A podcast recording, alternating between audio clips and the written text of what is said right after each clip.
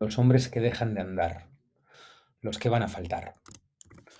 Hoy, mientras que apuramos el café del desayuno, nos rodean varios miles de personas que habrán muerto antes de fin de año.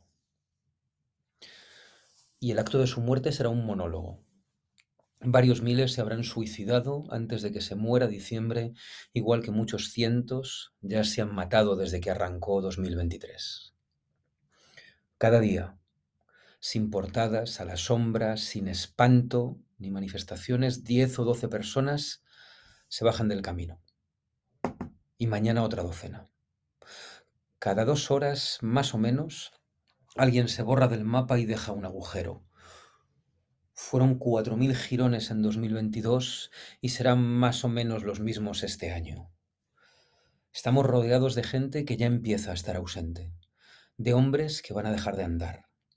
Casi todos los que ya se han matado y la inmensa mayoría de los que se van a morir son hombres y hoy todavía están aquí, alrededor, empezando a ausentarse, supongo. Digo que supongo porque no tengo ni idea de cómo se borra uno del mapa.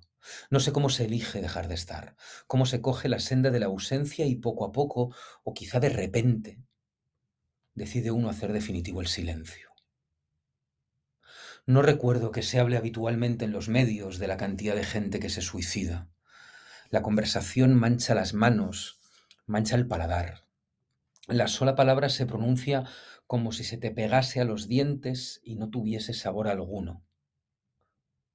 Nunca parece suceder cerca y en cambio es la primera causa de muerte externa en España. ¿No te asombra?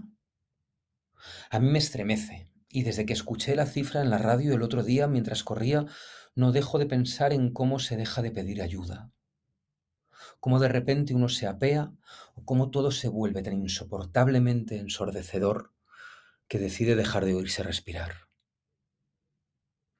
Algo más de 330 personas se van a suicidar cada mes, haga frío o haga calor. Este febrero quedan como 250 personas por matarse y tú y yo estamos aquí templando la taza del café mientras me lees. No me puedo creer que no vayamos a hacer nada que no podamos hacer nada, que no seamos capaces de ver a nuestro alrededor como alguien está dejando de pedir ayuda o está cogiendo el peor impulso. Y el reloj lleva avanzando un rato. Antes de que pidas el próximo café, otro hombre se habrá matado. El café grande.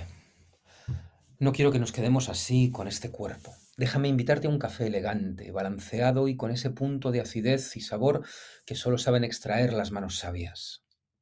A medio paseo corto de mi nueva oficina abierto grande. Y grande es pequeño. Grande tiene el tamaño justo para detenerse un momento por un flat o parar un poquito más sin morder algo rico. Grande tiene olfato y paladar. Por eso, además de un café excelente, hay una vitrina ordenada desde el criterio el hojaldre siempre impecable de Clan Obrador, banana bread de 130 grados y un brownie pegón de Chrysler. Llevo dos semanas en mi nueva oficina, más o menos el mismo tiempo que Grande lleva abriendo la puerta. Me gusta construir con ellos las primeras rutinas de mis nuevos paseos. Me gusta mucho invitar a Café Grande porque es pequeño, pero cabe en mis nuevos horarios. Hay un banco en la puerta. Ahí quiero tener mis reuniones desde la primavera, mientras que veo a los hombres andar.